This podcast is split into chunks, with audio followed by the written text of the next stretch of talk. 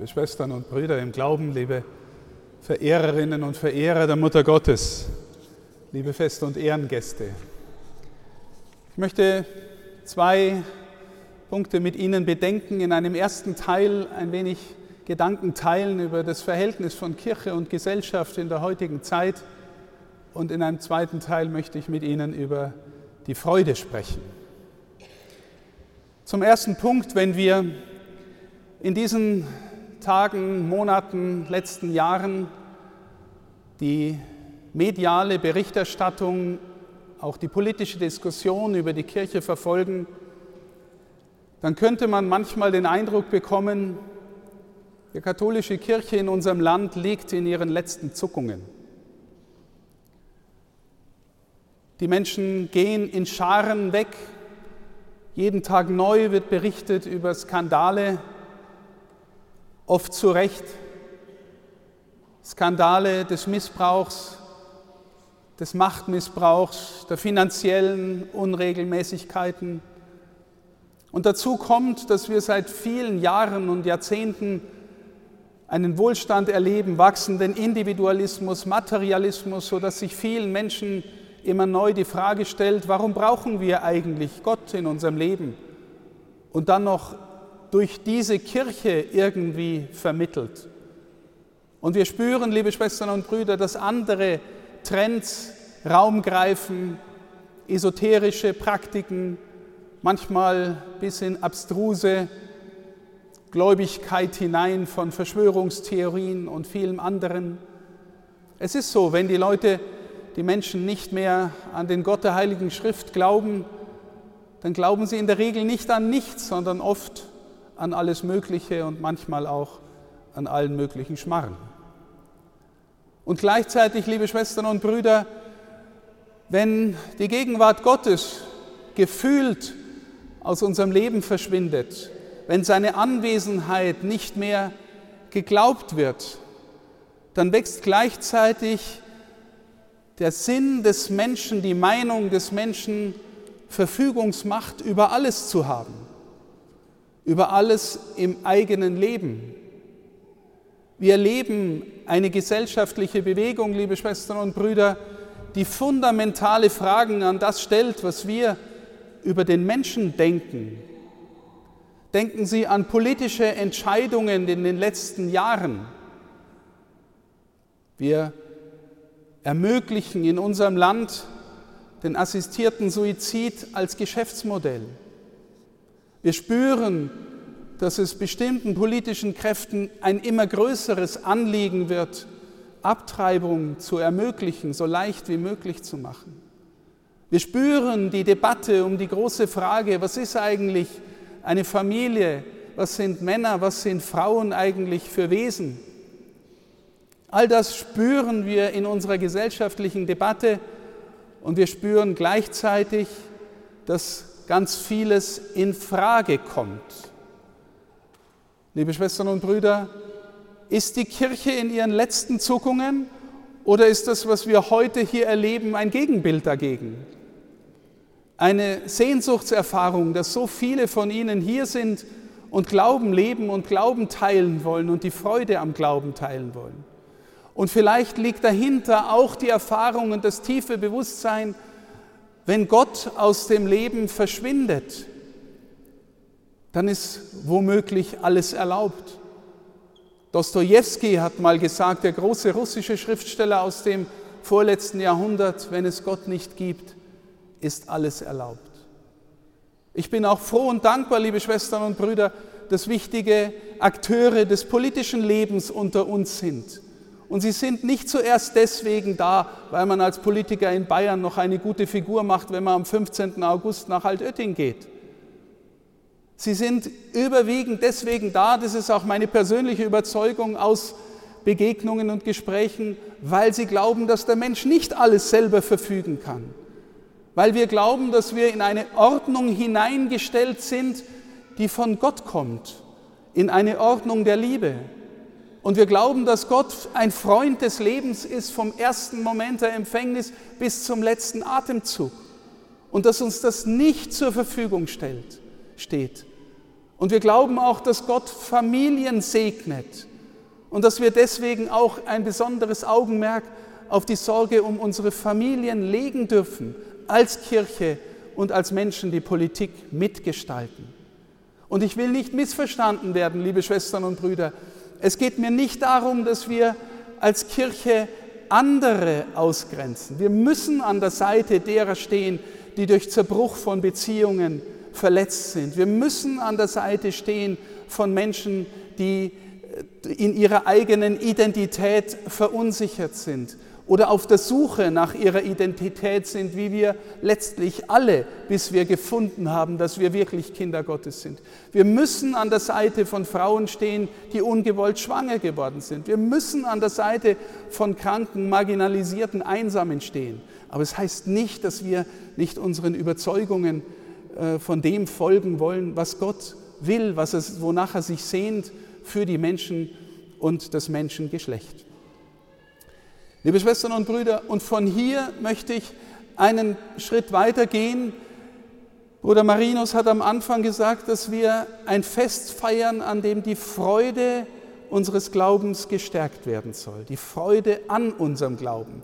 Und das lässt sich gut auf das Evangelium beziehen. Der Diakon hat uns vorgetragen, dass Maria zu ihrer Verwandten Elisabeth eilt in das Bergland von Judäa. Und es wird gesagt, dass das Kind im Bauch der Elisabeth vor Freude springt, weil es die Stimme der Mutter des Herrn hört. Und dann wird auch gesagt, dass Maria selig ist. Und sie wird selber davon singen im Magnificat, selig preisen mich von nun an alle Geschlechter. Das heißt, selig, eine Form des Glücks, eine Form der tiefen Freude. Was macht die Freude an unserem Glauben aus? Zunächst mal, liebe Schwestern und Brüder, ein Nachdenken über das, was uns glücklich macht oder was es vermeintlich glücklich macht, unser Leben. Wir sind in der Regel so gepolt, dass wir nach allem Möglichen streben. Wir können nicht anders als nach etwas streben. Wir sind Menschen, die einen Willen haben, die etwas wollen, die auf etwas aus sind. Und wir können eigentlich auch gar nicht anders als auf glücklich sein, aus sein wollen.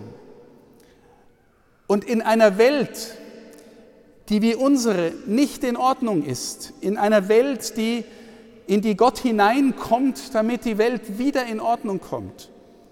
In so einer Welt neigen auch wir von unserem Herzen dazu zu meinen, also glücklich bin ich dann, wenn ich dieses oder jenes erreicht habe. Also ich bin glücklich, wenn ich als junger Kerl, als junger Mensch endlich meinen Schulabschluss geschafft habe. Wenn ich endlich meine Lehre fertig gemacht habe. Wenn ich endlich das Universitätsstudium beendet habe. Wenn ich endlich einen Partner fürs Leben gefunden habe, wenn ich endlich mein Haus fertig gebaut und abgezahlt habe, dann bin ich glücklich und darf sein. Oder wenn ich endlich den beruflichen Erfolg habe, nach dem ich mich sehne, dann bin ich glücklich. Oder wenn ich endlich die Anerkennung der Menschen habe, die mir vermeintlich zusteht, dann bin ich glücklich. Oder wenn ich endlich ausgesorgt habe, weil ich materiell mir keine Sorgen machen darf, dann bin ich glücklich liebe Schwestern und Brüder, wenn wir da genauer hinschauen, dann spüren wir, das funktioniert nicht. Das funktioniert nicht. Das macht uns vielleicht in manchen Momenten dankbar und zufrieden oder was auch immer. Aber wir sind nicht dazu gemacht, dass uns irgendetwas auf dieser Welt wirklich glücklich machen kann im letzten Sinn glücklich machen kann. Natürlich dürfen wir uns freuen, wenn Beziehungen gelingen, wenn wir beruflich vorankommen, wenn wir Menschen haben, mit denen wir befreundet sind. Aber ist es schon mal aufgefallen, dass die wichtigsten Dinge, die unser Leben im tiefsten Sinn ausmachen, dass wir die auch nicht verfügen können und auch nicht in der Hand haben? Dass Menschen sie gern haben, das können sie nicht machen dass sie zu anderen Menschen tiefes Vertrauen haben können. Das können sie nicht einfach machen. Dass sie gehalten und getragen sind in Beziehungen. Dass sie Freude haben an Dingen, das können Sie nicht einfach machen. Aber jetzt möchte ich zu dem wichtigsten Punkt, über den ich reden möchte, die Freude kommen. Also wenn uns das Endliche nicht im letzten Sinn restlos glücklich macht, so gibt es doch ein Geheimnis der Christen, aus dem wir im tiefsten Sinn leben können. Der englische Schriftsteller Chesterton hat einmal geschrieben, das gigantische Geheimnis der Christen ist die Freude. Zunächst, was ist mit Freude gemeint? Freude ist zunächst ein, eine Erfahrung des Wohlbefindens und sie geht einher mit Dankbarkeit, sie geht einher mit einem grundsätzlichen Ja zu mir selber, zum anderen und ich glaube auch notwendig zu Gott. Es ist eine Erfahrung, zu der ich mich auch entscheiden kann. Warum? Paulus sagt uns, im Philipperbrief, freut euch. Noch einmal sage ich, freut euch. Und dann sagt er, bringt in jeder Lage eure Bitten mit Flehen und Dank vor Gott. In jeder Lage. Liebe Schwestern und Brüder, Paulus sagt damit, es gibt in unserem Leben keine Situation, die so schlimm sein könnte, dass darin nicht auch noch Raum für Freude wäre. Nochmal, es gibt in unserem Leben keine Situation, die so schlimm, so herausfordernd, so zerbrechlich, so verwundbar sein könnte, dass darin nicht auch noch Raum für Freude wäre. Warum? Weil wenn es stimmt, liebe Schwestern und Brüder, dass uns nichts Endliches in dieser Welt glücklich machen kann, dann stimmt auch das Umgekehrte, dass uns als Glaubende nichts Endliches in dieser Welt so zerstören könnte, dass wir in die absolute Verzweiflung rutschen müssten. Warum? Paulus Antwort ist, der Herr ist nahe. Der Herr ist nahe. Wir sind hier zusammen, liebe Schwestern und Brüder, um das Geheimnis zu feiern, dass in der Mutter Gottes der Herr nahe ist und dass er deswegen in jedem und jeder von uns nahe ist. Wir leben und dürfen aus der Freude leben und dankbar sein. Jetzt, liebe Schwestern und Brüder, werden Sie fragen, lieber Herr Bischof, Sie reden so gescheit daher, wieso ist es bei mir nicht der Fall? Wieso bin ich nicht dauernd in der Freude? Na, vielleicht, weil wir Bedingungskatholiken sind, weil wir selbst im Glauben auch wieder noch unsere Bedingungen einfügen.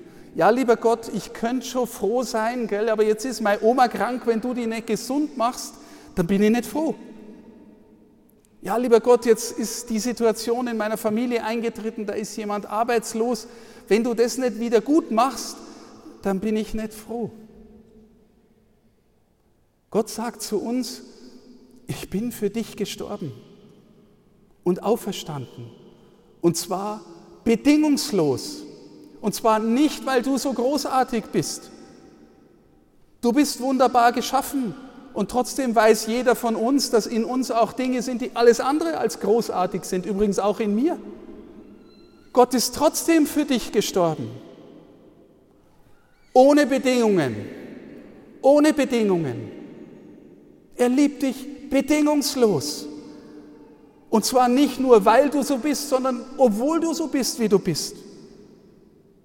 Und wir würden ihm gerne immer wieder Bedingungen stellen damit wir froh sein können. Nein, liebe Schwestern und Brüder, was auch kommen mag, dieser Gott steht an ihrer Seite und sagt, was auch kommen mag in deinem Leben, ob Krankheit oder Not oder Tod oder Verlust des Arbeitsplatzes oder Verlust eines lieben Verwandten. Ich stehe an deiner Seite. Ich gehe mit dir und ich gehe nicht weg. Die, die weggehen, sind wir. Aber wenn wir bleiben, liebe Schwestern und Brüder, dann ist auch in der tiefsten Not immer noch Raum für Freude. Raum für Freude. Das gigantische Geheimnis des Christen ist die Freude. Liebe Schwestern und Brüder, wenn wir aufhören würden, Bedingungskatholiken zu sein, wenn wir uns in das Geheimnis der Mutter Gottes hineinstellen und sagen, Herr, du bist nahe, auch in meinem Leben. Und ich glaube das. Ich kann mich dann auch für dich entscheiden. Der Glaube ist auch eine Entscheidung, treu zu bleiben. dann bleibe ich auch in der Freude. Und wenn Sie diese Beziehung pflegen zu Ihrem Herrn, liebe Schwestern und Brüder, und zur Mutter Gottes, dann darf ich Ihnen fast versichern, dass dann die Freude kommt. Und dass denn die Freude auch bleibt. Und wissen Sie, das heißt nicht, dass Sie den ganzen Tag nur mit dem Grinsen durch die Gegend laufen. Sie dürfen und sollen mit dem Leidenden leiden. Sie sollen mit dem Ängstlichen sich ängstigen, an seiner Seite stehen. Aber darunter liegt eine existenzielle Erfahrung von uns Christinnen und Christen, was auch kommen mag. Der Herr ist nahe. Freut euch. Liebe Schwestern und Brüder, das ist das Geheimnis dieses Festes. Die Mutter Gottes hat den Himmel auf Erden eröffnet. Sie ist in gewisser Weise der Himmel auf Erden, weil Gott in ihr Wohnung genommen hat. Und er hört nicht auf, in ihr zu wohnen, bis sie daheim ist. Und jetzt erst recht, wo sie daheim ist. Jetzt ist sie auch nah bei uns. Das glauben Sie alle, die Sie hier nach Altötting kommen. Und deswegen ist der Himmel auch nah bei uns, in der Tiefe unserer Seele. Wenn wir dort zu Hause sind, dann dürfen wir uns freuen. Ein letztes Beispiel, das mich immer wieder bewegt und immer noch bewegt, auch heute. Papst Johannes Paul II., die Älteren unter uns erinnern sich an seinen letzten Lebensweg, erinnern sich an die letzten Jahre seines Lebens, wo der Parkinson ihn immer mehr in den Griff bekommen hat, sodass sein Gesicht immer unbeweglicher wurde, dass er, wenn er die Messe gefeiert hat, ihm auch der Speichel runtergelaufen ist, dass er kein ansehnlicher Mann mehr war, wie er in seiner Jugend und auch bis ins Alter hinein war. Der Parkinson hat ihn im Griff gehabt. Er hat sich trotzdem an der Spitze der Kirche der Öffentlichkeit gestellt. Und wir haben gespürt, wie es in den Jahren, wo es auf seinen Tod zuging, immer schlimmer geworden ist. Er ist immer mehr ein Gefangener seines Körpers geworden. Aber die Leute, die mit ihm nahe in Verbindung waren, die haben immer gespürt, da ist noch ein ganz wacher, lebendiger Geist. Und dann habe ich gehört, dass als er wirklich im Todeskampf war, als unter dem Eindruck der Krankheit sein Körper, sein Leib kollabiert ist, als das alles zu Ende ging, standen die Leute um ihn rum und waren natürlich traurig und ergriffen von dem Leiden, das der Mann trägt. Und seine letzten Worte waren angeblich, ich bin froh, seid ihr es auch. Liebe Schwestern und Brüder, das gigantische Heimnis der Christen ist die Freude. Warum? Weil der Herr nahe ist. Und die Mutter Gottes singt deswegen, Selig preisen mich von nun an alle Geschlechter. Wir dürfen mit ihr selig sein. Und wir dürfen hinausgehen und jedem und jeder von dieser Freude erzählen. Und dann, liebe Schwestern und Brüder, wenn wir das tun und Zeugnis geben, dann ist die Kirche nie in ihren letzten Zuckungen. Dann werden die Menschen wieder kommen und uns fragen, in euch lebt was, ich möchte es auch kennenlernen. Und dann können wir Zeugnis davon geben was uns mit Freude erfüllt. Dazu segne uns der Herr und dazu sei die Mutter Gottes unsere große Fürsprecherin. Amen.